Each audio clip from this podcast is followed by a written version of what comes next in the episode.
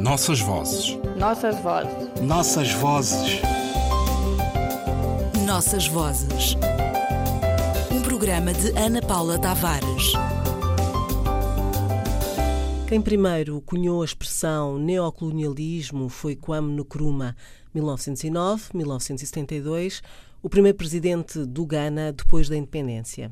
Ele, mesmo membro da elite burguesa, defendeu a opinião de que a soberania nacional dos países africanos, adquirida com a independência, não passava de facto de uma formalidade e, na verdade, não tinha havido grandes modificações no relacionamento assimétrico entre os poderes coloniais e os povos colonizados, permanecendo uma relação de dependência e exploração, sendo assim o neocolonialismo a pior forma de imperialismo.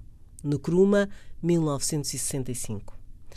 O conceito de neocolonialismo está estreitamente ligado à teoria da dependência, enfoque de grande relevância a partir da década de 60, com base em estudos, sobretudo latino-americanos. Os estudiosos da teoria da dependência consideravam que as razões do atraso dos nossos países latino-americanos e africanos estavam nas estruturas da economia mundial e eram devidos à perpetuação da subordinação e suas consequências que bloqueavam a autoiniciativa e as tentativas de produção económica autónoma dos assim chamados países subdesenvolvidos.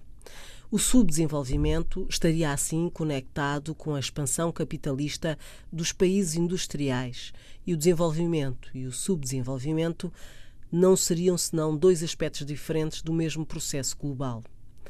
Estas citações são retiradas de um livro fundamental, escrito por Moema Parente Auguel, com o título O Desafio do Escombro e o subtítulo Nação, Identidades e Pós-Colonialismo na Literatura da Guiné-Bissau, e publicado no Brasil em 2007, e que continua desconhecido dos falantes da língua portuguesa nas várias geografias que conformam esse universo.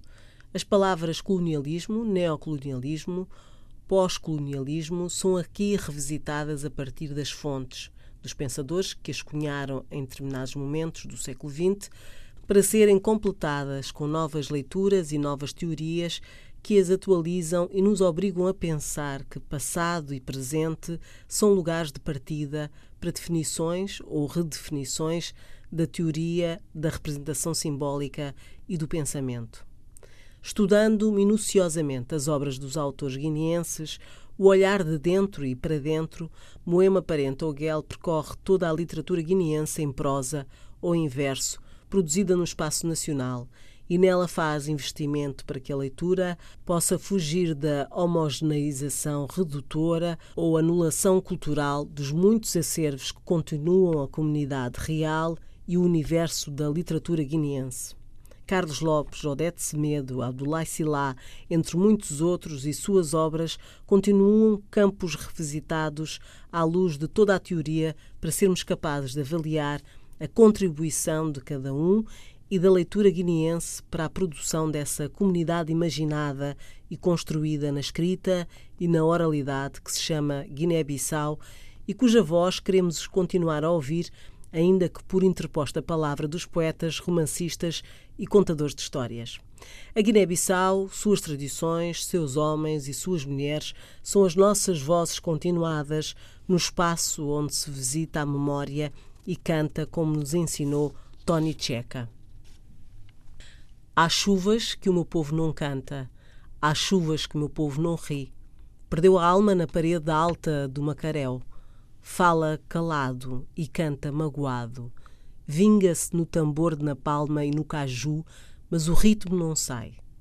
Dobra-se sobre o sicó, como o guerreiro vergado cala o sofrimento no peito. O meu povo chora no canto, canta no choro e fala na garganta do bambolom.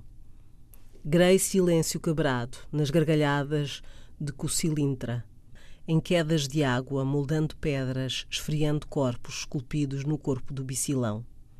E assim vamos continuar a ouvir nossas vozes, nossas vozes. Nossas vozes. Nossas vozes. Nossas vozes.